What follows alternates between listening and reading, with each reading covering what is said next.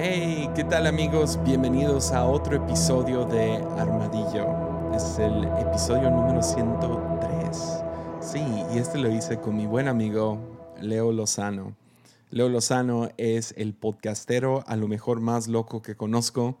Ah, tiene un podcast que se llama Cosas Comunes, que cuenta con más de 100 episodios, ya casi 150. Ah, tiene otro podcast que se llama Me lo dijo un pajarito, Ah, muy bueno también. Y sí, es un buen amigo y si le soy sincero, ya me había tardado en tenerlo aquí en el podcast. Entonces, espero que disfruten esto. Fue una conversación ah, difícil uh, y van a ver por qué. Pero ya, no más quiero decirte, Leo, que te quiero mucho, te admiro mucho y sigue adelante. Eres un ejemplo de alguien que, ya, alguien que sabe cómo vivir su vida. Entonces, sí, te quiero mucho y uh, sí, disfruten esta siguiente conversación con Leo Lozano. Venga.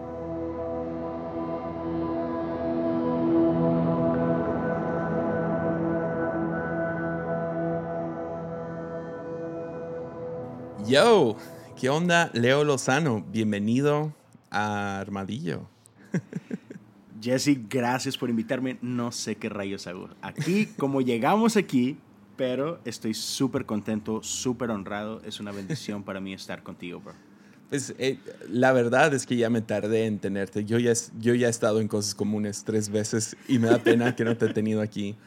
Pero uh, eres el, el podcastero que toma este rol lo más en serio de cualquier persona que conozco.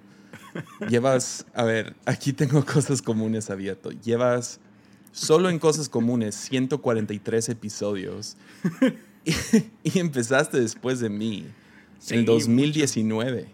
Sí, o sea, es en marzo. En marzo del 2019 fue tu primer episodio y llevas 143 episodios y ya tienes otro podcast sí. que era un segmento dentro de cosas comunes que se llamaba Me lo dijo un pajarito, que tiene un poco de doble sentido, pero no vamos a entrar a eso.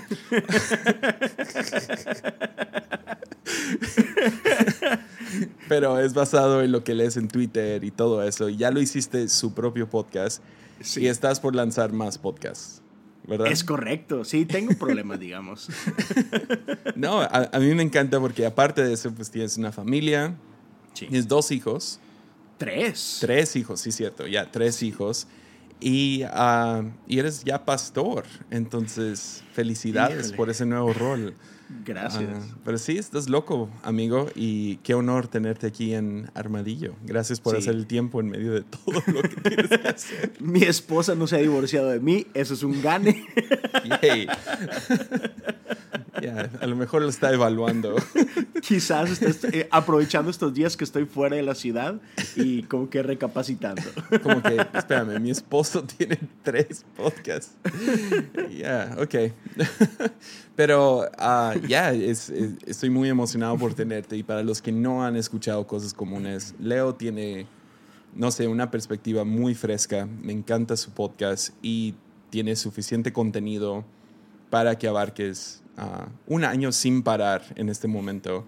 Un año donde nomás le piques play al primero y no dejes de reproducir por un año todo el contenido que ha sacado. Y aparte tiene una de las voces más bonitas en, en podcast, más profesionales. Y ya, me encanta tu podcast, me encanta todo lo que haces y es un honor llamarte amigo. el honor es mío en todos los sentidos y bueno, la gente lo sabe que, que tú has sido un, un mentor, aparte de un gran amigo, increíble. Y sí, men, una bendición conocerte este, y que se diga estar aquí en Armadillo, el papá de los podcasts. no, creo que tú eres el papá. Yo soy el hermano mayor, tú eres el, eres el abuelo. soy el padrastro. tú eres el padrastro. No, pues uh, sí, te quería tener ah, desde antes y luego sucedió, hace, sucedió algo muy trágico en tu vida hace poco. Ah, cuéntanos un poco de por qué en este momento no estás en Houston, sino estás en Monterrey. Y uh, cuéntanos, cuéntanos un poco, no, no quiero robar eso. Claro, gracias. Pues sí, el día 14 de agosto, que fue un, un viernes, de manera súper inesperada, este, de pronto recibí la llamada de, de mi hermano menor, eh, Daniel, y, y lo que yo pensé que era una llamada simplemente para cotorrear y él tenía como una semana o algo así viviendo en casa de mis papás porque la pandemia y, este, mi mamá se había enfermado un poquitillo. Eh, entonces, y, y, la verdad, mi hermano es el niño de mamá, o sea, es el clásico niño de mamá, siempre súper apegado. Y entonces, a pesar de que él ya tenía su propia casa y todo, pues decidió pasar un tiempo por acá. Entonces, yo pensé que me llamaba para cotorrear y saludar y todo. Y desde que abro el FaceTime, o sea, supe que algo había pasado porque su cara estaba descompuesta y me da la noticia que mi mamá había fallecido. Este, y, y literal, o sea, para el momento que él me habló tenía, no sé, 10 minutos de que se habían, o sea, de oh, que se habían dado cuenta de este suceso. Entonces, pues sí, fue, fue algo realmente devastador, fue desgarrador y todo. Y bueno, el mismo viernes eh, tomé todas las cosas a mi familia y digamos que uh, hicimos el, el, COVID a un lado, hicimos todos los miedos a un lado en ese sentido y pues sabíamos que teníamos que estar acá, ¿no? Entonces nos vinimos para Monterrey, estuvimos aquí unos cinco días, algo por el estilo, y regresamos a Houston, a, nuestra casa, pero cuando estábamos, y, esto fue un viaje por tierra, manejando, y ya cuando estábamos en Laredo, Texas, ah, mi niño, eh, que en ese momento todavía tenía cuatro años, acaba de cumplir cinco, eh, le dijo a mi esposa, mami, mi abuelito y mi tío Dani están muy tristes, deberíamos estar con ellos. Entonces, o sea, por un lado me sorprende la sensibilidad de, mi hijo. siempre lo, hemos sabido que es muy sensible y todo, pero eso me, sorprendió. Y entonces tan pronto llegamos a, casa en Houston, mi esposa me dijo, ya, tienes que regresar. Llévate a Elijah, tomen un avión y, pasen un poquito de tiempo por allá con tu papá. Entonces, pues hicimos arreglos en, en, el trabajo, este, vuelos y todo, y, y llegamos el domi este domingo por la noche, llegamos aquí a, Monterrey con la intención de pasar una semana con, con, mi papá, con mi hermano, seguirles dando fuerza y, bueno, darnos fuerza mutuamente, ¿no? Y pues por eso estoy aquí en Monterrey ahorita. Ya. Ya, y uh, sí, fue, fue devastador. O sea, tú y yo teníamos programado grabar un episodio ese día. y te escribo, hey, vato, ¿a qué horas quieres grabar? Y y sí, fue un shock. Me mandaste el audio al ratito, unas, una hora después o algo así, hablamos por teléfono.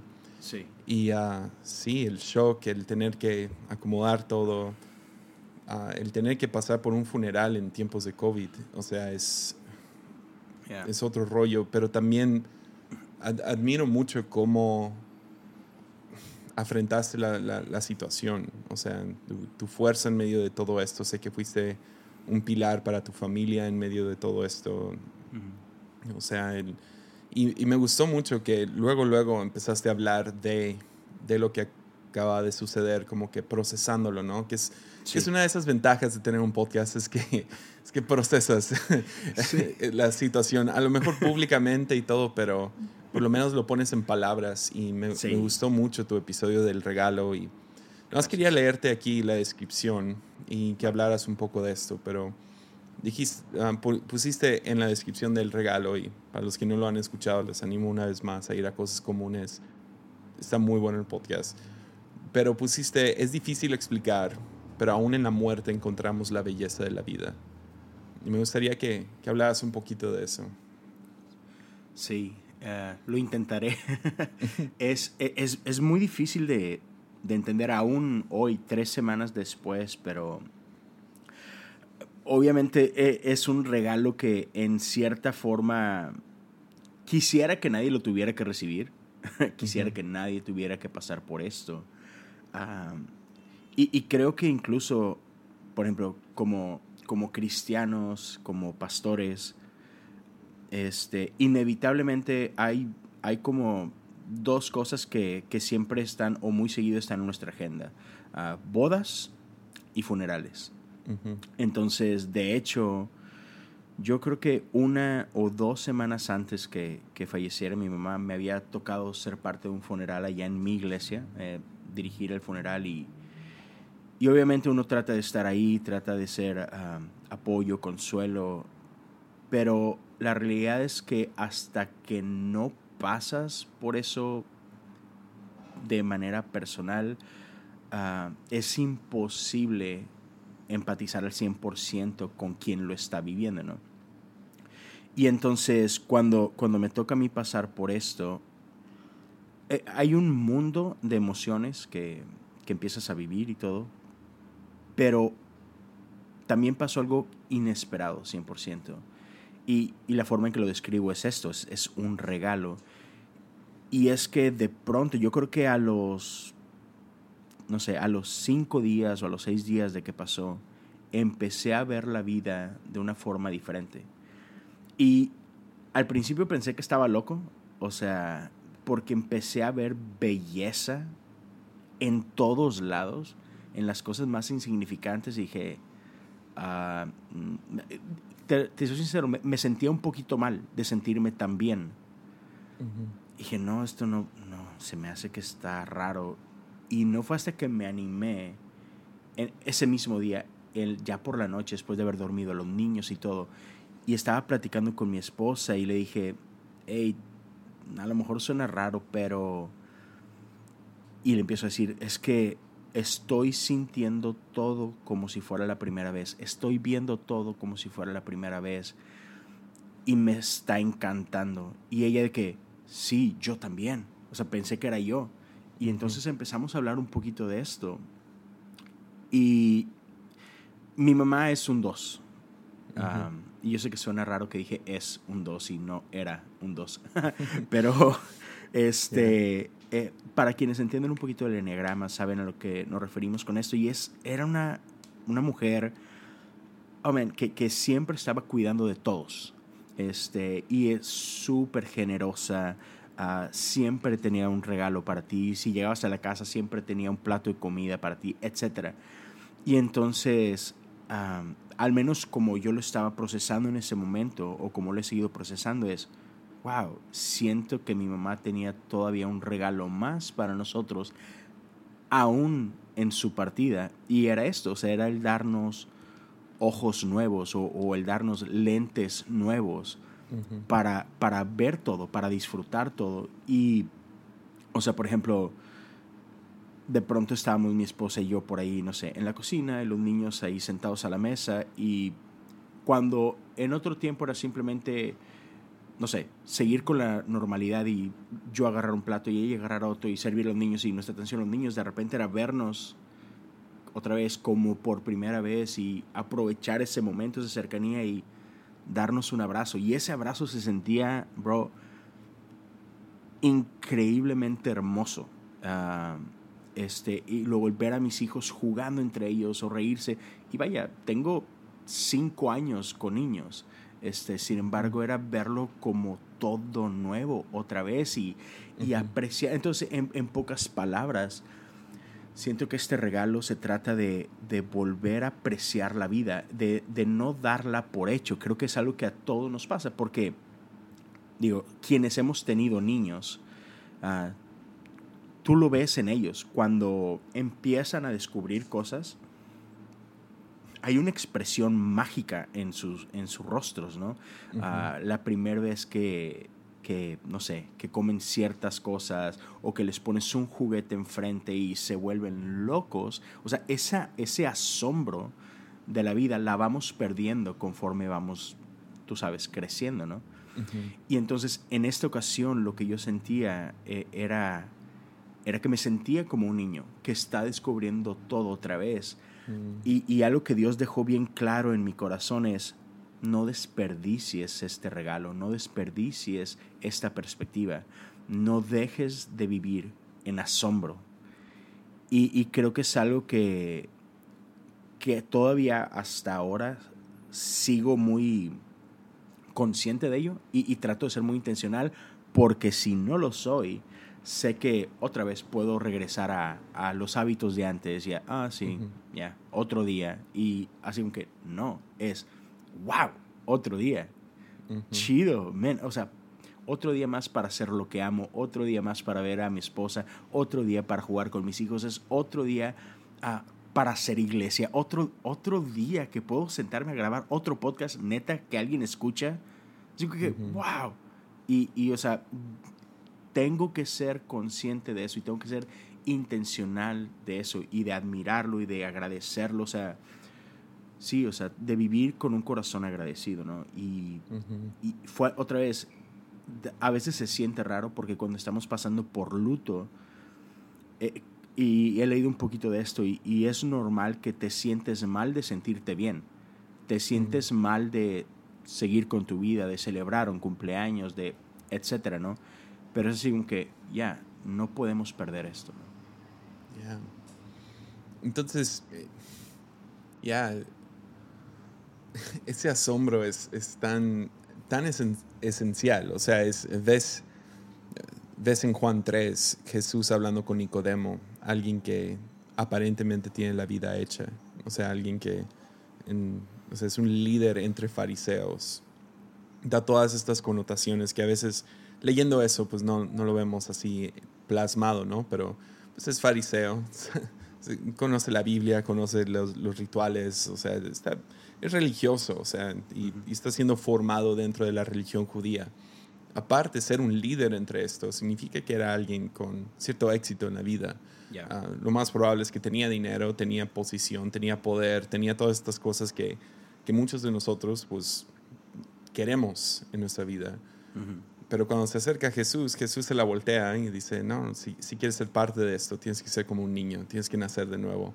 Y la, la, frase nacer de nuevo, a veces lo usamos muy estricto a salvación, ¿no? Es como que empezar de nuevo, es, es morir a ti mismo y, y sí, darle tu vida a Jesús. Pero tiene muchas más, muchas más, no sé, matices detrás. O sea, ves Abraham y su, sí, su, su Abraham y su llamado es deja todo lo que tienes y empieza de nuevo. y esa es una vida de fe. Y entonces es, es, es, es, muy interesante cómo Dios usa ciertos momentos como estos, que son, son, son, son, trágicos, pero al mismo tiempo Dios los usa porque sí son un parteaguas en nuestra vida. Es la vida antes y después.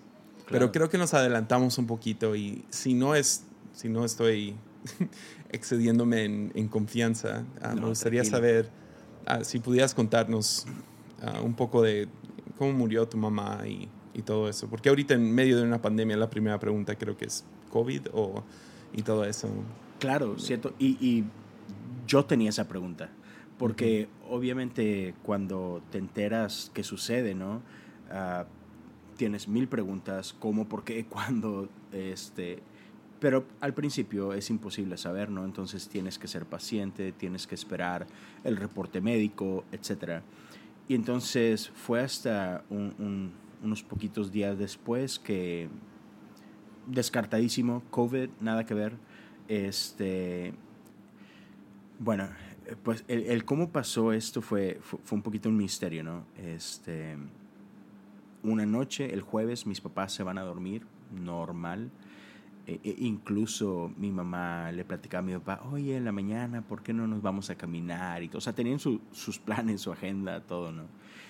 Y sin embargo, en la mañana, ya el viernes, este, mi papá amanece, despierta normal, cerca de las 9 de la mañana.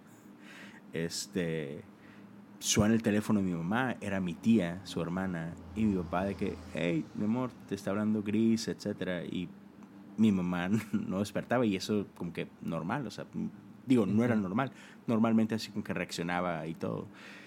Y mi papá así como que, hey, linda, este, y se acerca y le empieza a dar besitos y, no reaccionaba, ¿no? Entonces, bueno, ahí empieza como que todo el, el pánico y todo. Mi hermano justo acaba de salir por unos tacos para desayunar y pues regresan y total cuando llegan a los médicos y todo, este, después de análisis y todo, se dan cuenta simplemente su corazón dejó de funcionar. O sea, así de sencillo, ¿no? Y le preguntan a mi papá, no sintió nada, algún momento, tú sabes, normalmente cuando es un paro cardíaco, lo que conocemos como paro cardíaco es el, ah, el dolor y esto. Y no, o sea, mi papá literal no se dio cuenta en qué momento pasó. O sea, fue así como decimos en su sueño, ¿no? Y entonces eso es algo que, que este médico, una mujer médico en particular, le dice, hey, eso es, eso es un regalo. O sea, dice, de repente nosotros le llamamos a esto eh, el, el sueño del justo. Este, Dice, tómelo como tal, tómelo como un regalo. Fue en tu completa paz, este, ya, no, no hubo dolor, no sufrió, tómelo como algo bueno, ¿no? Entonces, eh, fue así, entonces no hubo una razón, o sea, otra vez, mi mamá había tenido unos días antes una diarrea, cositas por el estilo, pero otra vez ya es algo que ya estaba controlado, mi mamá ya estaba bien, o sea, nada ligado con eso. Entonces, ya, de pronto dejó de, de latir. Y sé que está fuerte la pregunta, pero ¿no te enoja que de repente no están? O sea, ¿no hubo algún tipo de enojo contra Dios como ni, ni chance? Porque, o sea, yo, yo entiendo que es, por un lado, sí, gloria a Dios, fue en paz, sin dolor, pero por otro lado es, pues fue arrebatada en medio de la noche y ya no está. Y sí ni chance de despedirte o algo así, no sé. Sí. Ah, me, gustaría saber qué piensas de eso. O sea, ¿te enojaste? Fíjate que más que enojo, ah, man, un montón de preguntas y un montón de que esto no tiene sentido y, y lo que a mí me dolía más era mi papá. O sea, recuerdo no me acuerdo si fue, por ejemplo, yo llego el, o sea, me, vengo el mismo viernes, llego ya, literal, ya era más bien sábado, eran como las 3 de la mañana el sábado. Y creo que fue el domingo, que ya después de que habíamos,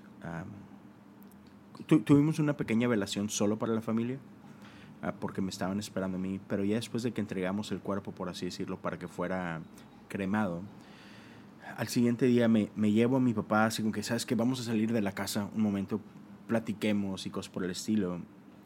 Y todavía, o sea, te digo, creo que son tres días después de los eventos, mi papá me dice que hice mal. Mm. Dude, o sea, esa pregunta duele.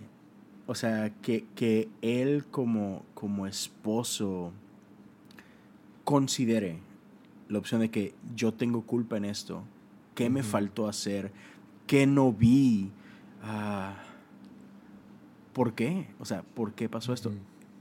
Ah, e, e, esas son las preguntas que, que, más que nada giraban en nuestra cabeza. sí, o sea, es, es todas esas dudas, porque cuando alguien fallece y está enfermo y tiene semanas, meses, años de, estar luchando con algo, dices tú, ok, va a pasar tarde o temprano, pero como lo describías tú, cuando sucede así de pronto y se ve más como un, me lo arrebataron de repente, ah, quedan tantas preguntas en el aire, o sea, ayer estaba bien, ayer hablé con ellos, o sea, ¿cómo?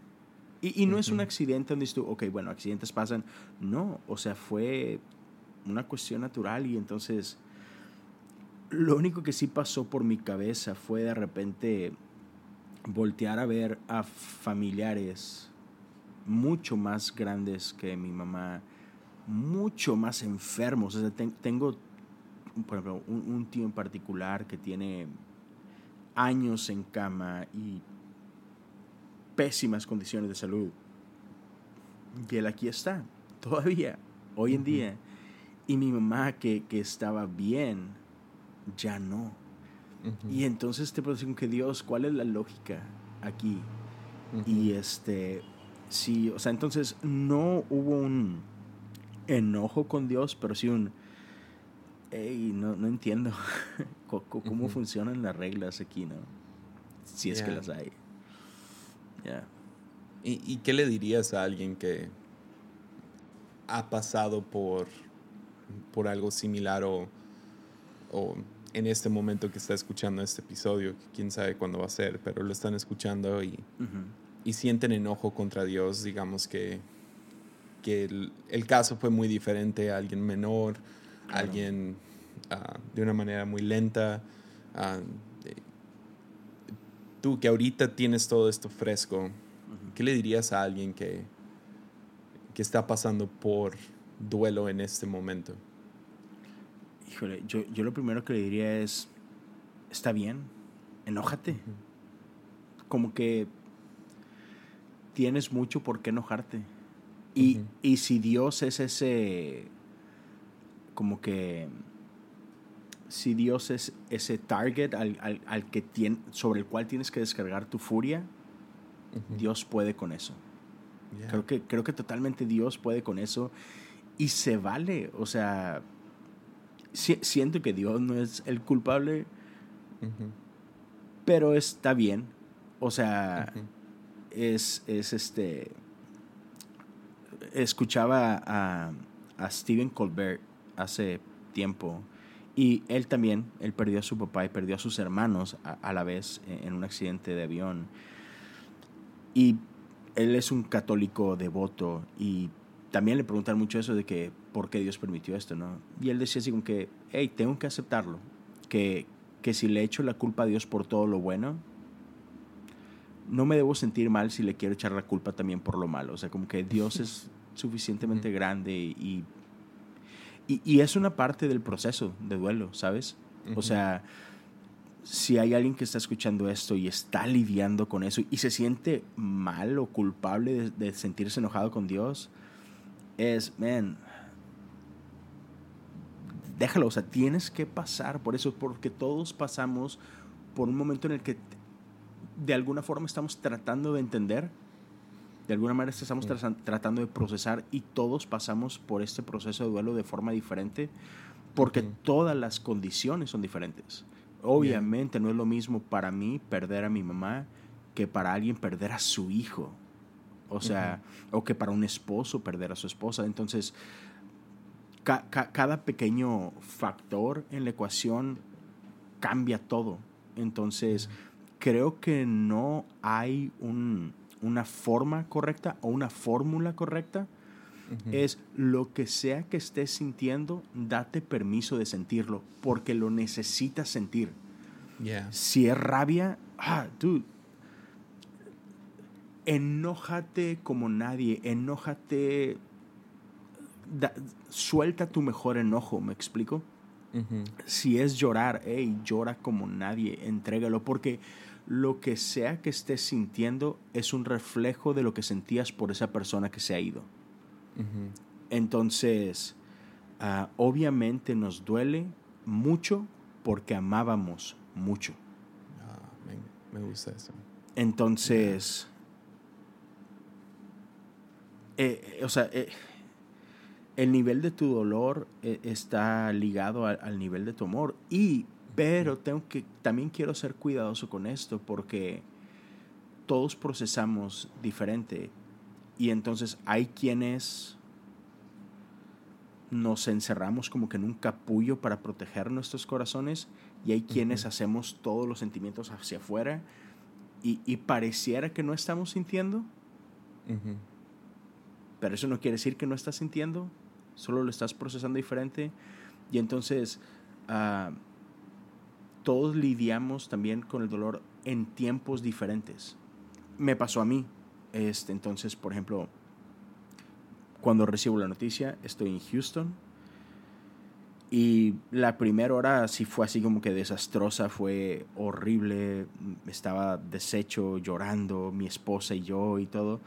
Pero después me cayó así como que el 20 de que tengo que viajar entonces, no sé, así como, no sé si decirlo como magia o como qué, pero de repente es como que, pum, ok, basta. Adiós sentimientos, tengo que enfocarme, tengo una misión, tengo algo que hacer. No me puedo permitir sentir nada ahorita este, porque tengo que manejar, ¿no? O sea, no me puedo matar en la carretera.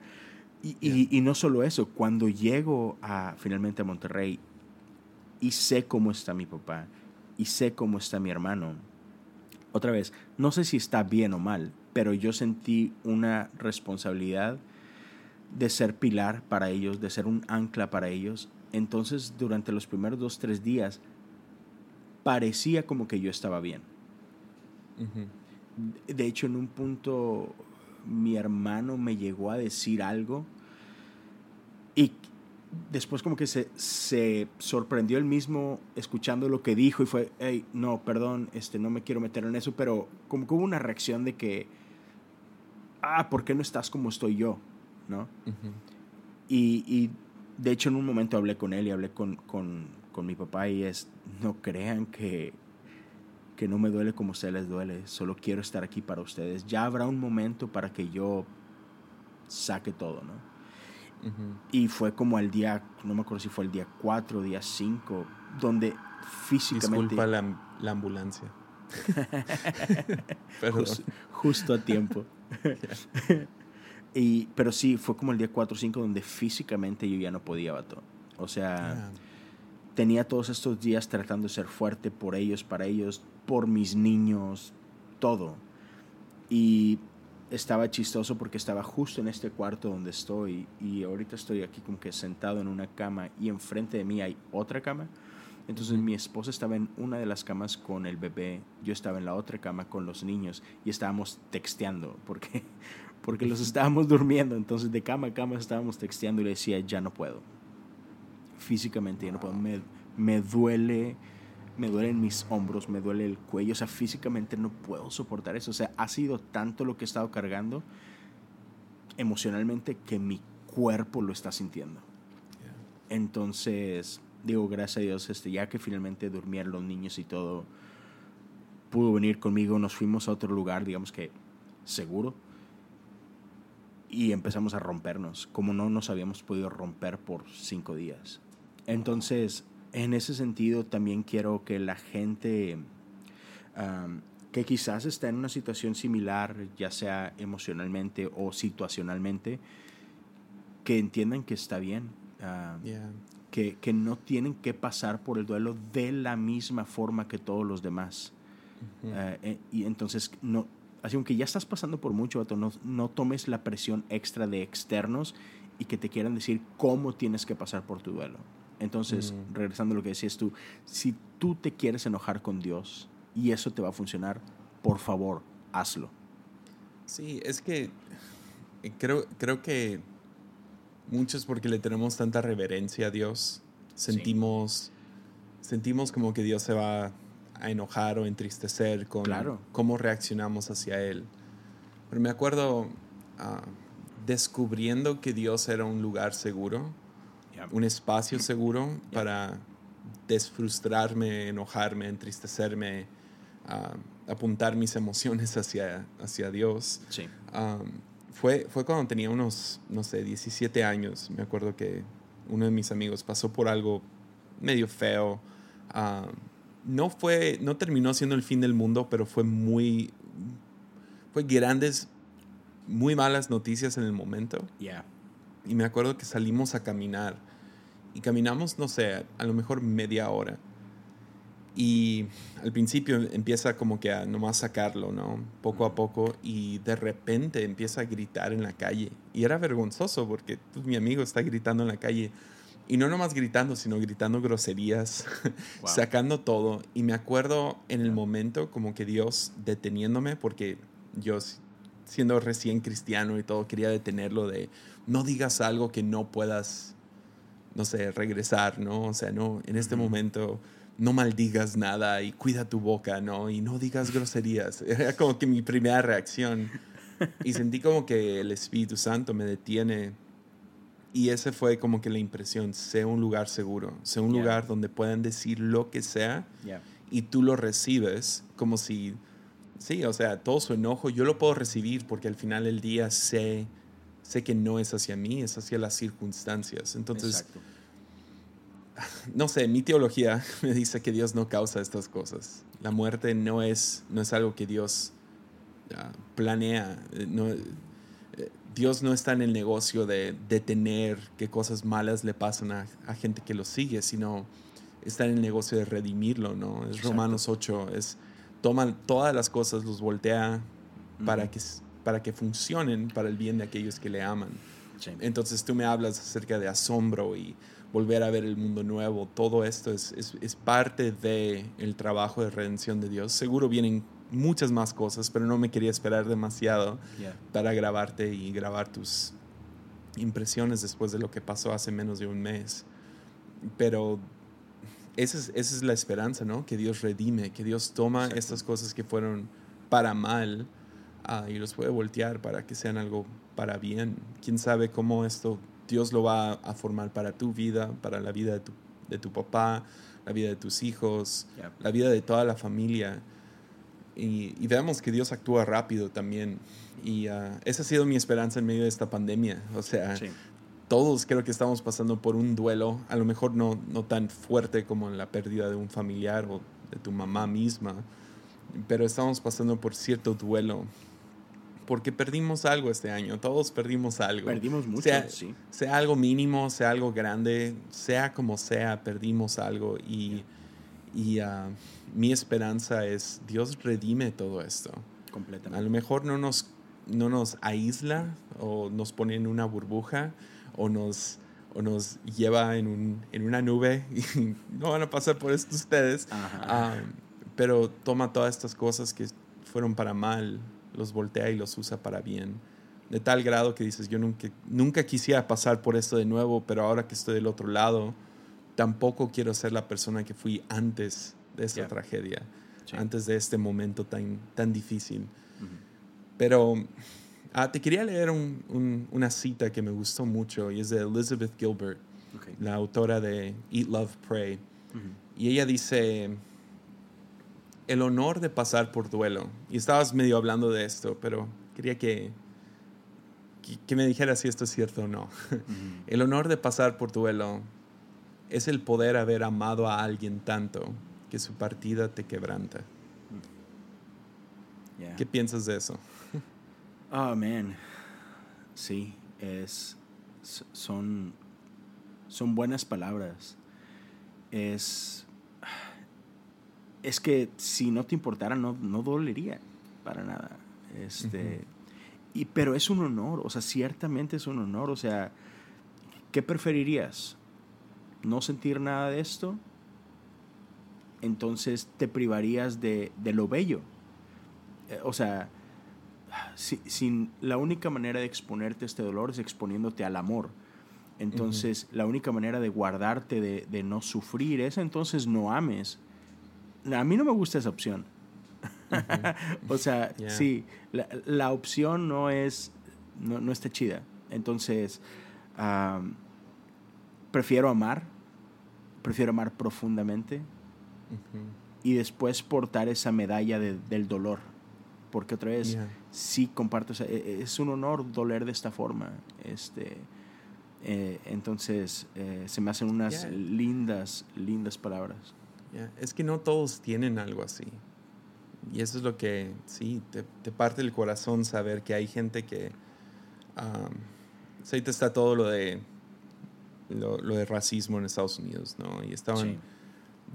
Estaba viendo el, el, documental de John Lewis, ¿no? Good Trouble y hablaron acerca de, ah, se me fue su nombre, no puedo creerlo, pero uno de los principales en traer los, los derechos civiles, no fue Martin Luther, fue, fue alguien aún más atrás, de cómo la esclavitud y todas estas ondas, eh, vivió como esclavo cuando era joven. oh, wow.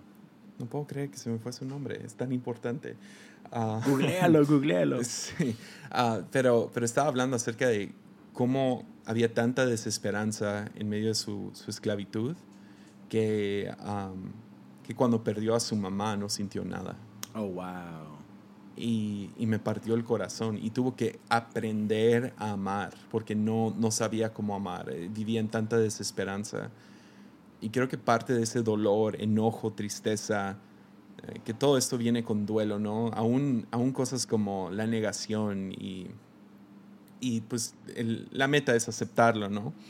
Pero el pasar por duelo te lleva a, no sé, a un punto donde, donde te das cuenta, amé, amé a alguien y me amaban de vuelta. Eh, Entonces es un honor pasar por duelo porque significa que viviste una de las cosas más preciadas en la, en la vida, que es amar, amar a alguien tanto que su partida te quebranta a ti. Sí.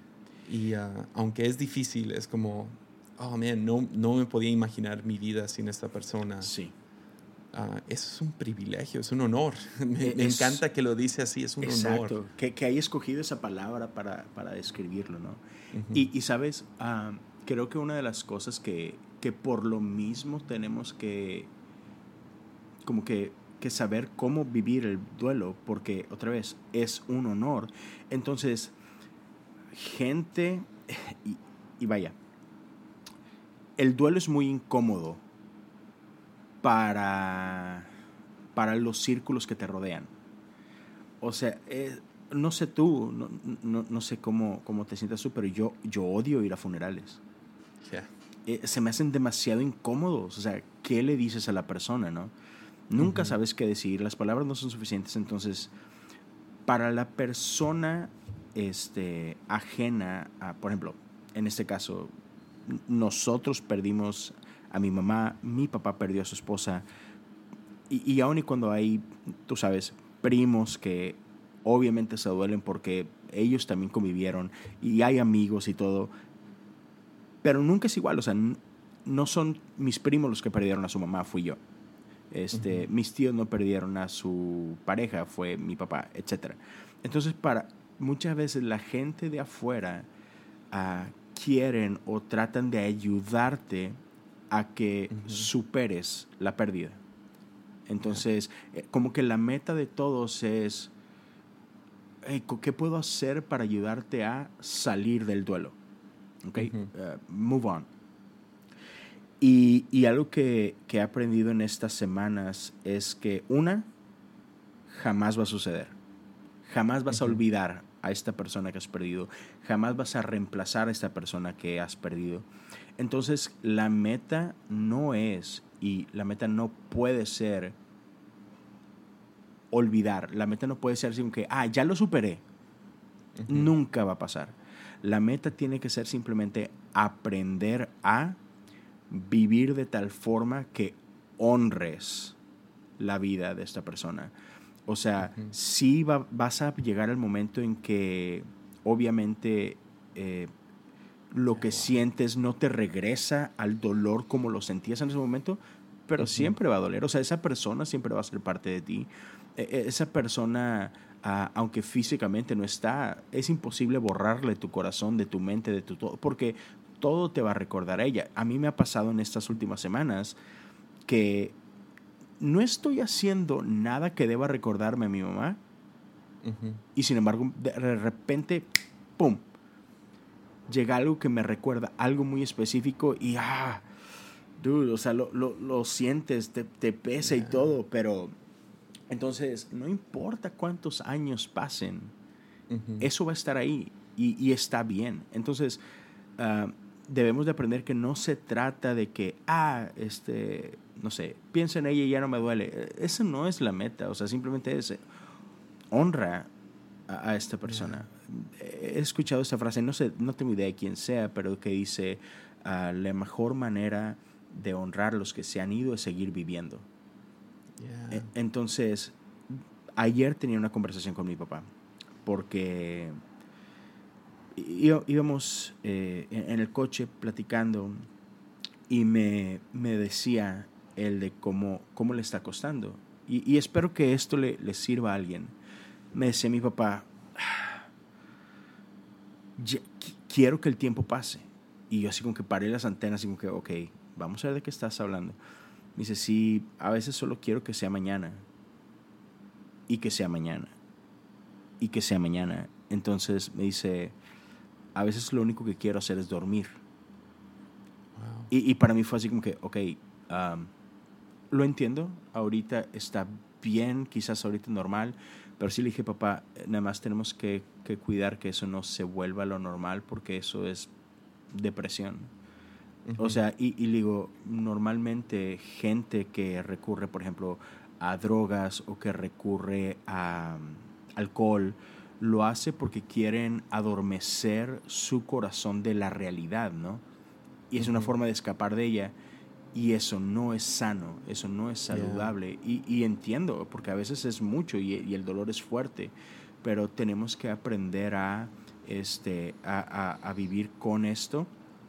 Y, sobre todo, o sea, y hay muchas cosas que, que nos tienen que ayudar. Y, yo le recomiendo a la gente, hey, si estás pasando por un momento que fue muy doloroso, muy traumático, no dudes en buscar ayuda profesional.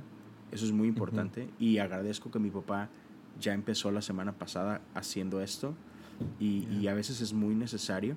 Ah, pero una de las cosas que creo que nos tienen que ayudar es tener la perspectiva de eternidad.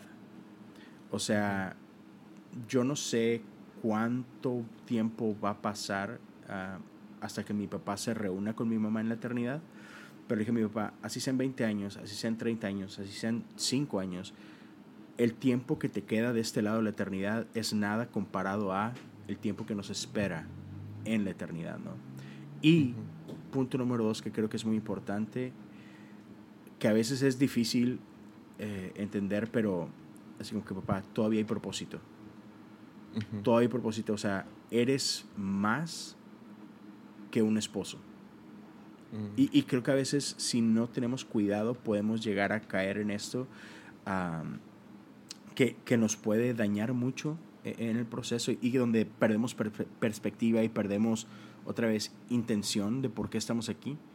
O sea, si, si, si envolvemos nuestra identidad solamente en, por ejemplo, soy esposo, soy novio, soy hermano, etcétera, y nos olvidamos del resto de quién somos, es cuando perdemos eso, puedes pensar que ya perdiste todo tu derecho de vivir o tu razón de vivir, ¿no? Entonces para mí fue, fue una conversación, digamos que incómoda, pero fue papá, eres papá. O sea, no solamente eres esposo, eres papá, eres abuelo, eres pastor, eres hombre de negocios, eres X. Lo que quien esté escuchando, eres más que solo esta parte de tu vida. Entonces, si sigues aquí, Dios todavía tiene propósito contigo, Dios todavía tiene propósito en ti. Entonces, ah, no olvidemos eso. Hay mucho, y, por eso me encanta esa frase que creo que usé en ese episodio o uno antes, esta frase, frase de El Señor de los Anillos, cuando Sam le dice a Frodo, ah, Señor Frodo, es que creo que ya entendí. Este, todavía hay mucho a que aferrarnos. Y Frodo dice, pero, pero ¿a qué hay que aferrarnos? ¿Qué tenemos? Eh, estamos viviendo en caos, estamos viviendo en dolor, lo hemos perdido todo. Dice, no, todavía hay belleza en el mundo. Y vale la pena seguir luchando por ello. Entonces, tenemos que abrazar eso en nuestra vida, a pesar del dolor, a pesar de la pérdida, que es real, que duele, que, que, que, nos marca, que deja un antes y un después. Aún hay mucho por lo que tenemos que seguir luchando. Aún hay mucha belleza. Aún esto Dios lo puede redimir aún de estas cenizas Dios puede levantar belleza. Y belleza salvar el mundo. O sea, ya. Pues quiero terminar con una sola pregunta. y es, siendo alguien que pues la, herida sigue fresca. Ya. Pero también teniendo que ser el pilar de, si ahorita estás en Monterrey con tu papá, con tu hermano, estás, estás tanto apoyando como alguien que necesita apoyo. Sí. Ahorita que estás en medio de esto, porque siempre es difícil, porque, o sea, mi primera pregunta es, ¿necesitas algo? O sea, rápido, si necesitas lo que sea, escríbeme. Pues nunca me escribiste. porque creo que estás tan envuelto en el dolor y en el momento que pues no estás pensando qué necesito. No, es, es, difícil. Pero ahorita ya que estás un poco removido del shock de todo, ¿qué es lo que alguien que está pasando por duelo más necesita? Y uh, siendo alguien que, uh, sí, o sea, digamos que un familiar mío está pasando o un amigo, ¿qué es lo que más necesitas cuando estás pasando por duelo? ¿Qué es lo que... Ahí, o sea, yo sé que vas a salir con algo más, más que dinero o un lugar para quedarme, pero ¿qué es lo que más necesita alguien que está pasando por duelo? Creo que es saber que no estás pasando por esto solo. que, creo que, no sé si la mejor palabra para describirlo sea comunidad. ¿Qué necesito? Comunidad. Ah, mm. y, y, la verdad, para mí fue, fue vital saber que contaba con todos ustedes. Y, y aún y cuando, como le dices tú que me dices, hey, necesitas algo, avísame. Y cierto, no, no lo hice. pero, pero yo sabía que estabas ahí, ¿sabes? Este, y, y, por ejemplo, que gente como tú y, otros amigos constantemente estaban, bro, ¿cómo estás? ¿Qué puedo hacer? Ah, estoy aquí, lo que necesites. ¿Podemos pausar y darle un shout out a Memelas, que fue y estuvo uh. contigo en todo este tiempo? Sí. Ah, man. O sea, se fue de su casa a ir a estar contigo Sí, físicamente. Uh, o sea, no, no, no, nada más eh, eh, así como que um, se me fue la palabra, pero, no nada más fue así, hey bro, ahí estoy. No, o sea, literal. El vato se subió a su carro, ajá, se subió a su carro y vino a estar conmigo a pesar de COVID y todo, o sea, vino, me dio un abrazo, uh, platicamos como una horita y cacho, o sea, estuvo ahí. Um, y esas cosas, ya, man, este, valen, valen oro, ¿sabes? Y e hizo otras cosas que, que, no quiero decir para no, ah, para no avergonzarlo y todo, pero, pero man, fue, fue impresionante. Y, y, y, son de esas cosas donde necesitamos eso, o sea, necesitamos real compañía, necesitamos gente que, y hay otros que han hecho otro tipo de cositas, desde mandar una carta, bro, que llegue a tu casa, una carta real, no solo un texto. Se siente bonito que alguien se tomó el tiempo de, de comprar una tarjetita, escribir algo, ponerle en el correo y, y, llegar. O sea, eh, por ejemplo, mi, mi pastor, cuando pasa todo esto, él, estábamos en medio de la conferencia más importante de nuestra iglesia, una conferencia anual y dejó todo se vino a mi casa con su esposa y sus niños para que sus niños fueran con los míos. Su esposa y él este, nos ayudaron a hacer maletas, preparar carros. ¿Me explico? Entonces, todas esas cositas te dejan saber de que, hey, ¿sabes qué? No estoy solo. No estoy solo. Porque, porque el dolor a veces hace eso, que, que nos hace pensar que nadie más está pasando por esto y te sientes solo y, obviamente todo pesa más por eso. Entonces cuando hay gente que te ayuda a levantar los brazos, te ayuda a dar ese pasito hacia adelante, creo que eso es lo más importante, más allá de, como decías tú, más allá de cosas económicas o no, o un plato de comida, o sea, el, el hecho que alguien se está tomando el tiempo para decirte estoy contigo, creo que eso necesitamos. Si no hubiera sido por comunidad, yo no sé.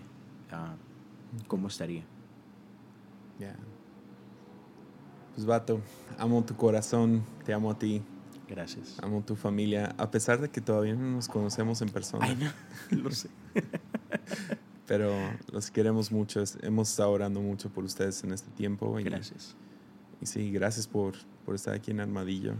Y ya, ah, una vez más, si quieren escuchar más de Leo, vayan a Cosas Comunes, es su podcast principal.